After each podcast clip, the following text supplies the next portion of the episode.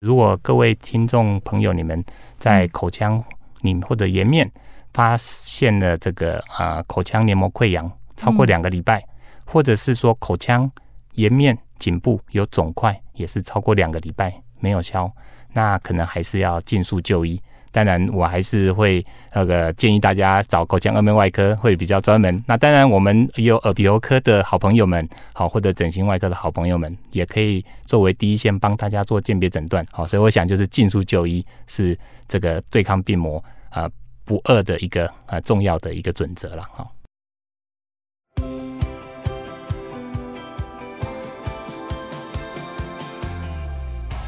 您好，欢迎收听《癌症问康健》。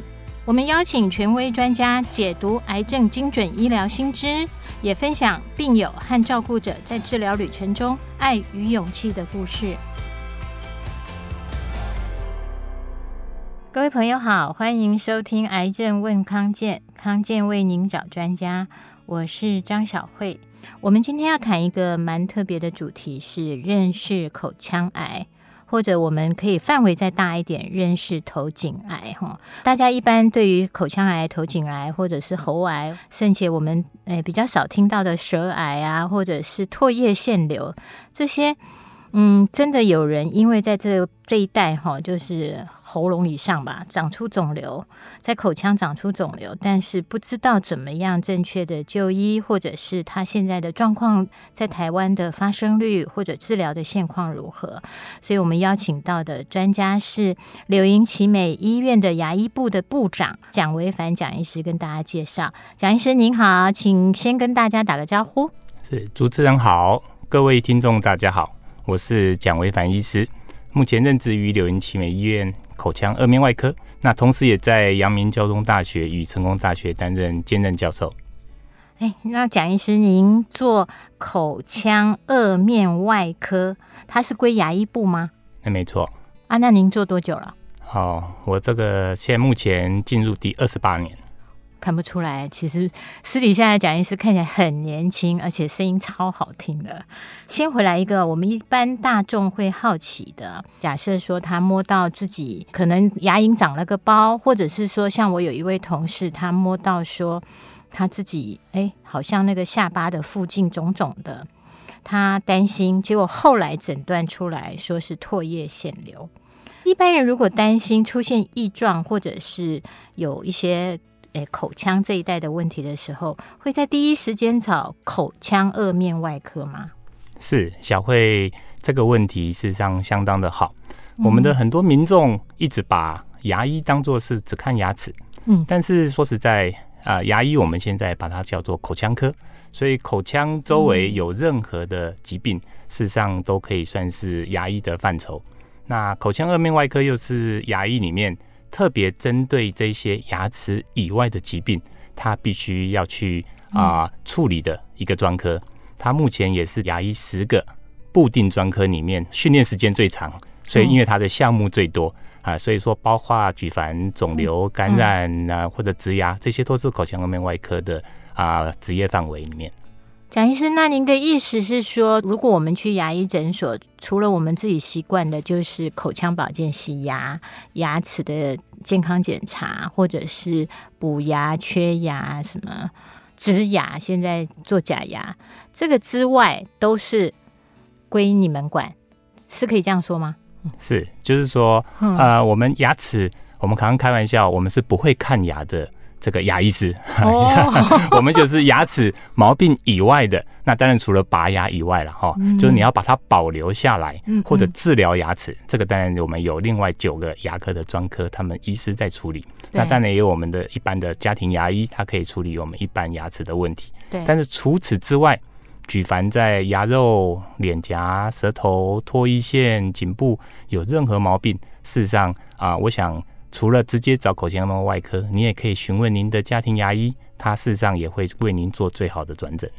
哦，所以要看到那个十个牙医里面只有一个的比例的那个口腔颌面外科，是可以经由一般的牙医诊所，他警觉到说可能有问题的时候，就转诊到你们这边。那，呃，是只有医学中心才会有口腔颌面外科吗？哦，这个是一个很好的问题。嗯，的确，目前口腔颌面外科因为职业的特殊性，所以大部分他们都还是的确在医学中心。但是像我自己是属于区医院，那也的确有一些区医院目前有口腔颌面外科专科的医师来为大家服务。那但是我们的确在我们口腔颌面外科学会的统计里面，嗯，我们事实上也有一半以上的口腔颌面外科医师啊，他目前也离开了目前教学医院的工作，他事实上也进入到基层院所来为我们一般大众来做服务。嗯，那他可以管牙齿，然后他也可以处理。刚刚说牙齿以外的问题，哎，没错，因为我们的医疗法是没有排他性，所以说当他也想要拔拔牙、想要补补牙是可以的。啊。当然，我们也有一些啊，我们的啊专科医师的这些好朋友们，他们的确仍然坚持他们的路，好，以仍然是以口腔颌面外科一些相关的难症来做处理。好，那我们就回到一般老百姓的问题哦。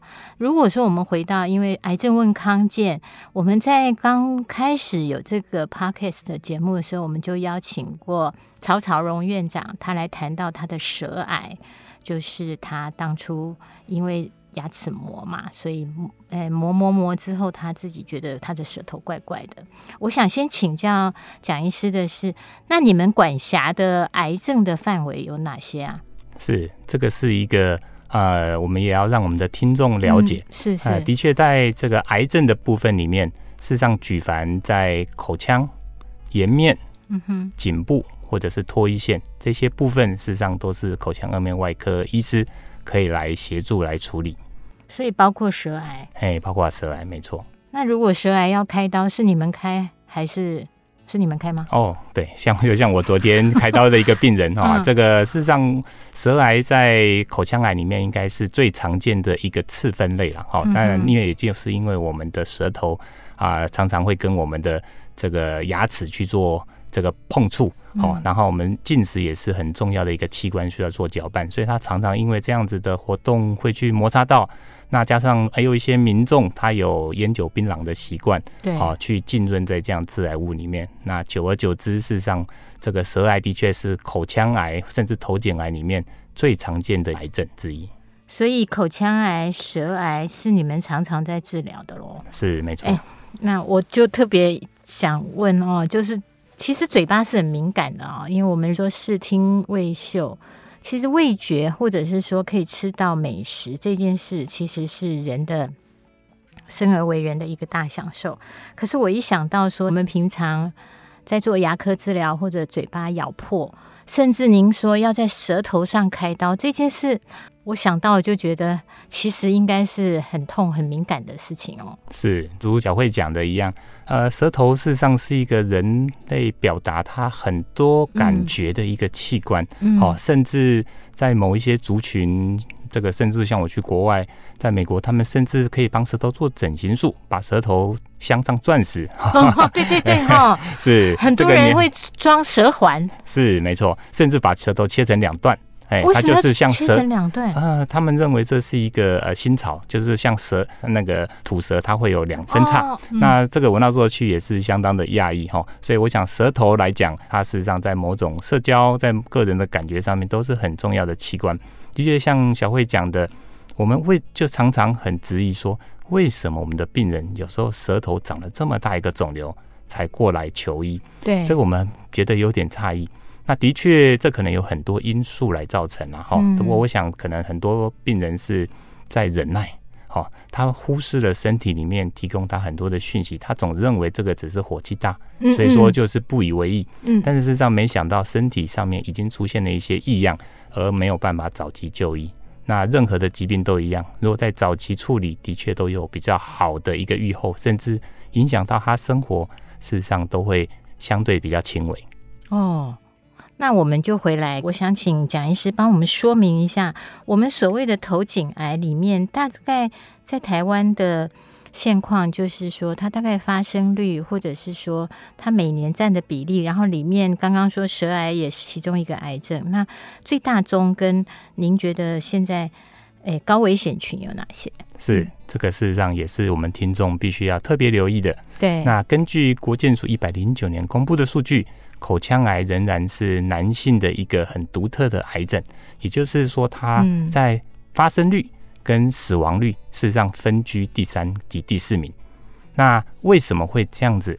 那甚至因为这个男性的口腔癌的发生率，我们这个有点不好意思了哈。事实上是是世界第一名呐，哎哎，事实上很这个我这个很有点汗颜。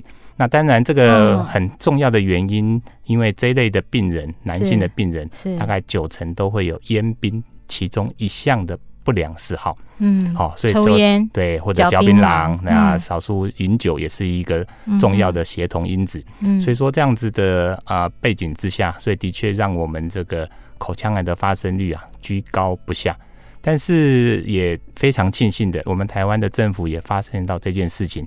好，自从口腔癌列为四个重要的癌症筛检项目之后，的确目前在。啊，一百零七年之后，它的发生率已经逐渐的去下降，但是呢，发生率目前还是高居世界第一名。所以说，这个部分仍然有待我们的公共卫生界、政府以及我们的医界，甚至我们的民众，大家一起来努力，把这样子的不良嗜好尽早的戒除，然后有问题及早就医。可是，像东南亚很多国家也嚼槟榔啊，为什么台湾就特别会是因为这样？口腔癌世界第一名啊！嗯，对，这个是一个好问题。呃，事实上发生的个案啊，在印度哈、哦，他们应该是发生的个案男女加起来是全世界的发生个案数第一名。但是台湾啊，呃，我们刚刚讲是发生率，因为发生率就是我们台湾人口没那么多，印度的人口相当的多，所以一除下来，的确台湾的发生率变世界第一名。但是发生个案全世界最高的，甚至在他们国家第一名的癌症。就是口腔癌，好哦，所以其实这个危险因子到哪一个哪一个国家都一样，就是它那个很明显的致癌因子，香烟、槟榔还有酒、香槟酒，其实都是口腔癌最重要的危险因子。没错。那我们刚刚讲说头颈癌，头颈癌，你们管辖的范围就是您刚刚说的口腔、颜面、唾液腺，还有舌头。那这个在比例上最多的应该是口腔癌，吼？没错。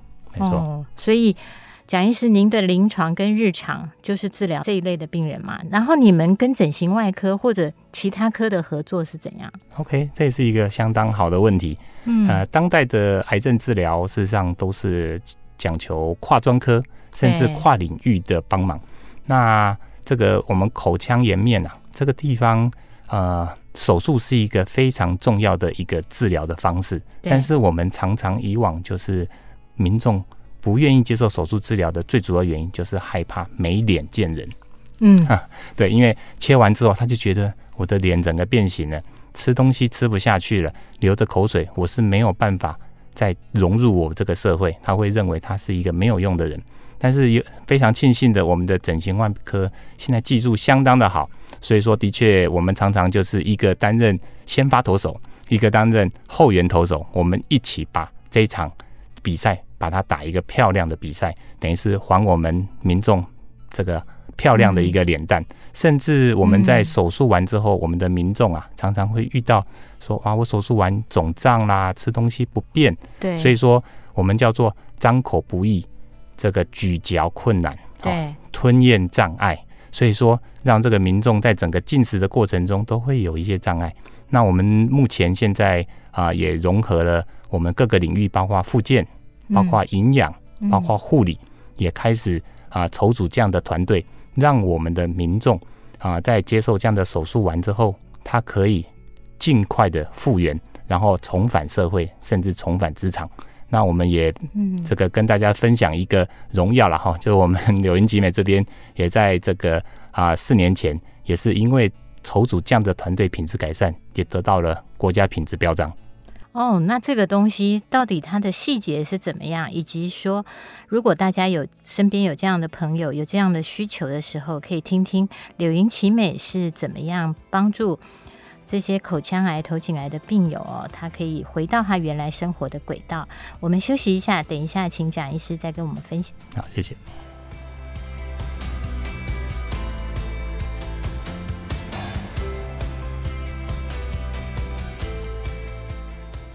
欢迎回来，癌症问康健。我们今天的主题是认识头颈癌，认识口腔癌。我们邀请到的是柳营奇美医院的牙医部的部长蒋维凡蒋医师。蒋医师刚刚在上半场帮我们介绍了关于说他们口腔颌面外科是跟整形外科还有呃复健营养。还有呃很多的护理师的团队哈来照顾病人。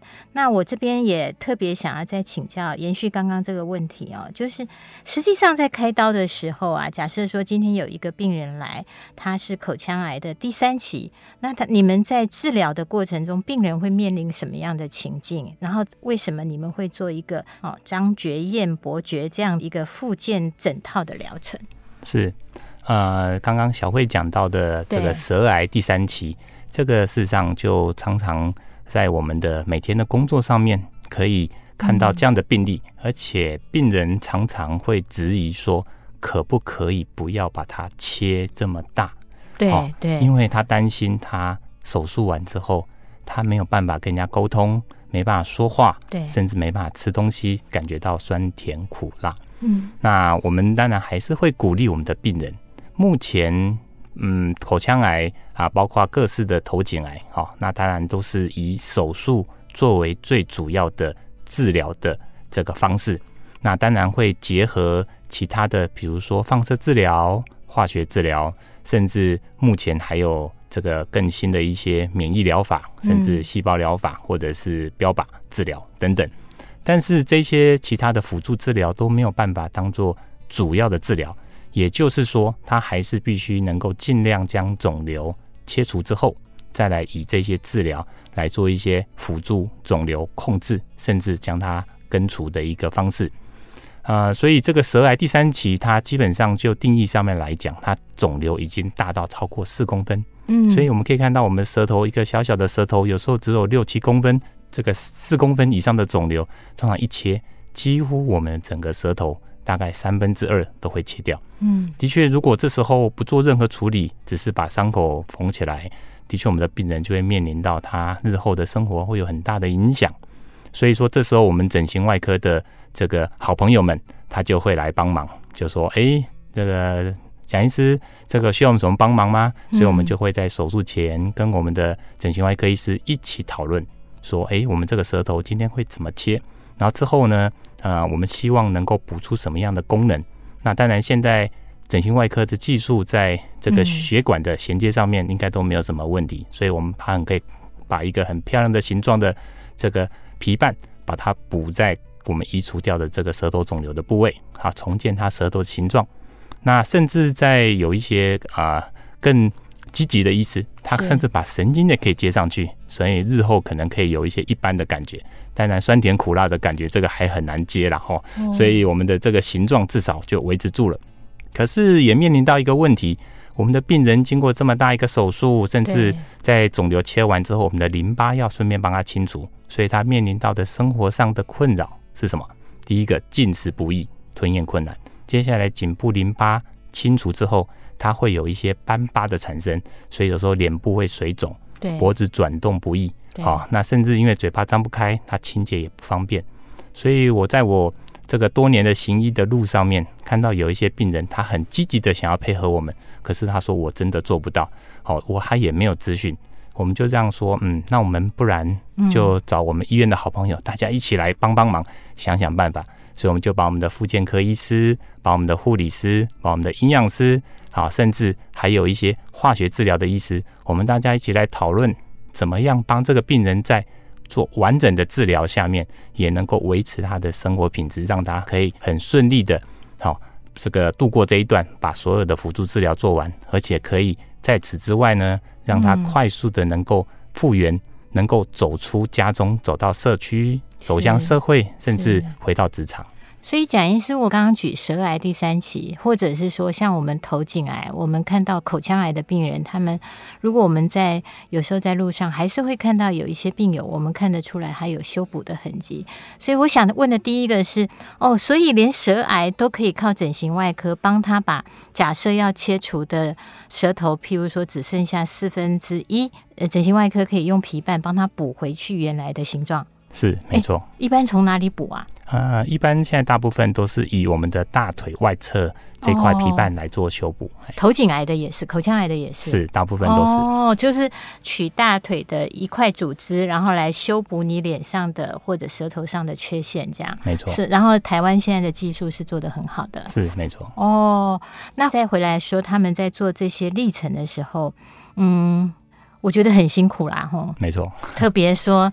他是在嘴巴。如果说像是乳癌的病人，他可能只有就是他就算做重建，他、就是、衣服穿起来看不到。对，没错。或者说他其实不影响到他的日常生活。我觉得刚刚蒋医师讲一个好重要的点，就是他能够好好吃、好好睡、好好出去过他原来的生活。嗯、所以你们才会做了这个张觉燕这样的专案哈，去帮助病人。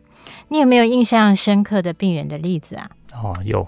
我们有一个病人，应该也是在半年前，嗯，他是一个耕耘机的这个呃驾驶员，然后稻田要收割的时候，他去帮忙收割。哦，开那个很大机器，然后在收割稻米的那个。对，没错，旁边白鹭鸶还会在那边捡一些稻米。对对对对对，在一群的白鹭鸶跟着那台大机器去吃东西，这样。对，然后然后他刚好也是我位在下营的舅舅的一个。好朋友了哈，所以经由我就觉得介绍说，哎，他嘴巴哈，这个脸上一直有个瘘管流脓啊，不太会好，找了很多牙医。口夹里面吗？哦，脸颊上面外外观外观、哦、外观就有一个脓包。对，他就脓包。他说外面都以为是蜂窝性组织炎，然后切开引流，然后这个瘘管就不会消。他因为他长期吃槟榔，所以嘴巴的确很难张开，大概不到一个手指头，所以也看不到嘴巴里面的状况。他来到我这边的时候，我就说：“诶，这个看起来应该是 something wrong 哦，有点不太对。”那我们就帮他做影像等等，觉得还是很像肿瘤，但是没办法确定。所以的确，这个病人啊、呃，我们后来当然确诊是脸颊的颊癌啦。哦，脸颊的颊癌。脸颊就我们这个腮帮子的是腮帮子颊癌。对，哦、那几岁啊？呃，他六十岁哦，六十岁，嗯，哎，算还是身体很好，哎，算身体很好哦。啊、嗯，对。那他这个经过这个所谓的手术治疗、放射治疗、化学治疗之后啊，当然张口度有增加了，嗯、但是这个脸部水肿的严重很严重，因为他的眼睛以下一直到这个嘴角，好到这个下巴的地方，这整块皮瓣呢。从我们的大腿外侧补一块皮瓣上来，是。呃，当然外观不好看，但是他说没关系，不好看没关系，让我脸不要这么肿哦，不舒服，嘴巴能够张得开，嗯，所以我们就立即启动了我们的江角燕伯姐的这样子的团队啊，还帮他做一些自我复健，当然配合我们物理治疗师，他做专业的复健，所以我们叫做这个内外啊一起来帮病人，等于是他在家，我们也教他怎么样去做复健。来到医院，我们物理治疗师帮他做复健。那清洁方面，我们也教他。所以张嚼燕脖结的这样子的概念，就是张口、咀嚼、吞咽、脖子的活动、口腔清洁，我们都把我们专业的部分，把它化为简单的话语来教导我们的病友，让他可以在家自行操作。那我们现在也开始进入二点零，开始拍摄影片，甚至我们更希望未来的科技啊，可以。这个有一些甚至可以立即做指导，我们民众在镜子前面做，然后我们就立即跟他说：“哎，你哪个地方没有做好，可以再做加强。”好，这个是我们未来的三点零。那现在目前二点零，我们开始做卫教影片。好，所以这个部分我们就是希望把这个医疗啊的相关知识，能够让民众带入家中，不一定要到医院来接受这么多的治疗。有一些部分我们自己来就好，但是重要的部分还是到医院，我们医疗人员来协助你。好比在家里这样的病人还是有自己可以做的事。您刚刚的意思就是你不用每天去医院，有没有比较具体的例子？在像您的颌面外科，我刚刚听您说这位病友，他手术前其实嘴巴已经因为嚼槟榔纤维化到只能放进。哎，你说只有一根手指头？我们张大嘴巴是很大的嘛？正常是四根手指头。哦，四个手指头，是像那个孟克那个呐喊，应该就五根手指头。是是。那所以您说他已经嘴巴已经到只剩一根手指头，像这样的病人，他在家里可以做什么？是这个，我们张角院伯杰事实上这个对于我们的是一个还是比他太过专业。我们这个团队也的确想说，我们要怎么用口语化的。方式来帮助病人做记忆，所以我们就是张角燕伯爵，我们就用提出另外一个口号，叫做“三四三五三，健康又平安”。三四三五三，健康又平安。嗯。所以写下面意思？哎哦，这个来，小英，我跟你讲，这个三呢，就是张口有三个分解动作。嗯，好，那四的话就是咀嚼，也是有四个分解动作。嗯、吞咽有三个分解动作。好、嗯，然后脖子就是有五个动作，然后到了这个清洁有三个动作。我们就把这三个动作又分别弄了一个，比如说我们的三啊，张口这个三叫做交趾张口。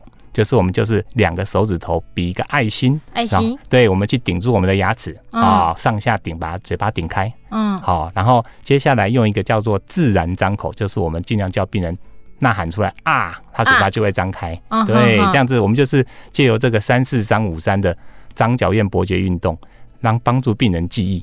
哦，拆解，拆解，拆解，是三个分解动作，哦、四个分解动作这样子。哦，然后他就按部就班的就可以张角咽伯杰，是没错，就会他其实整个人就会知道自己每一天每一天每一天进步进步多少，不错。那我刚刚前面讲的这位这个呃耕耘机的驾驶的先生，他经过这样子之后，他现在嘴巴可以张到接近两个手指头，而且清洁状况非常好，而且现在是我们的好朋友。他说这个。讲一次，以后你如果有病友哈，他可以来当班长。我们小型病友会，他来教大家做，他已经愿意现身变成志工了。认真是，而且因为在你们这样的照顾之下，他又可以回去开了吧？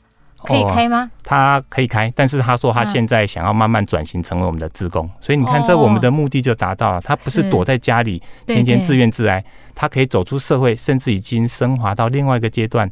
他可以来帮助更多的人。对，他把他的治疗经验跟他原来的 before after 让让大家看到他的不一样。是，好，那就回来说，哎，如果说在我们讲口腔癌还有头颈癌这一类，蒋医师您特别有没有要呼吁大家或提醒大家的？是，呃，我想口腔癌是头颈癌的其中这个一种癌症啊，哈、嗯。那当然，口腔癌包括颊癌、舌癌、牙龈癌等等都是。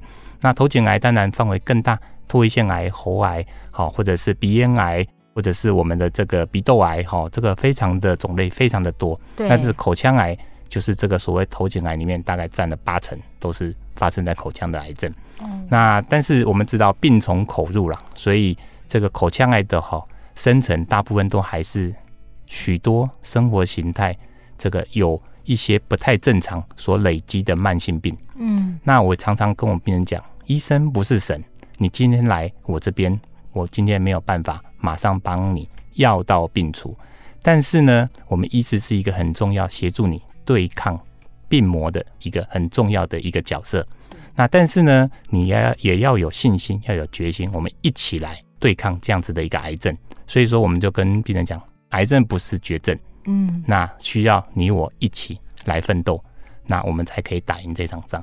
所以，其实病人是自己最重要的主人哈，是他要跟医生做好，还有整个治疗团队做好密切的合作，才能够把这个癌症，嗯、呃，该做的肿瘤切掉，但是他还是可以回到他原来人生好好生活的轨道。没错，我想这是应该是我们柳营奇美。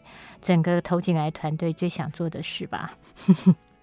好，那蒋医师，我们今天特别谢谢您。那您有没有还想要告诉大家关于头颈癌的治疗，大家特别还要小心的什么事吗？是，我想就是如果各位听众朋友，你们在口腔里或者颜面发现了这个啊、呃、口腔黏膜溃疡超过两个礼拜，嗯、或者是说口腔颜面颈部有肿块。也是超过两个礼拜没有消，那可能还是要尽速就医。当然，我还是会那个建议大家找口腔颌面外科会比较专门。那当然，我们有耳鼻喉科的好朋友们，好或者整形外科的好朋友们，也可以作为第一线帮大家做鉴别诊断。那目前的癌症医疗，只要是教学医院，应该都会到我们所谓的跨专科的讨论。来达成这个所谓的治疗的计划了哈，所以也不用担心找哪个医师会有偏差，好，所以我想就是尽速就医是这个对抗病魔啊不二的一个啊重要的一个准则了哈。了解，所以在整个脖子以上，如果您有什么样的不舒服，不要拖，那从看。口腔颌面外科或者是耳鼻喉科，其实如果真的有问题，以台湾现在的医疗水准，都可以帮你转诊到你做最适切的治疗。最怕就是你觉得没事，然后不要处理它，是吗？没错。好，那我们今天非常谢谢蒋医师给我们这么丰富的分享。那蒋医师，我们一起跟大家说拜拜。OK，大家拜拜。谢谢您收听今天的节目。如果喜欢我们的内容，欢迎给我们五颗星的好评，也记得按下订阅键，就不会错过每次的节目更新哦。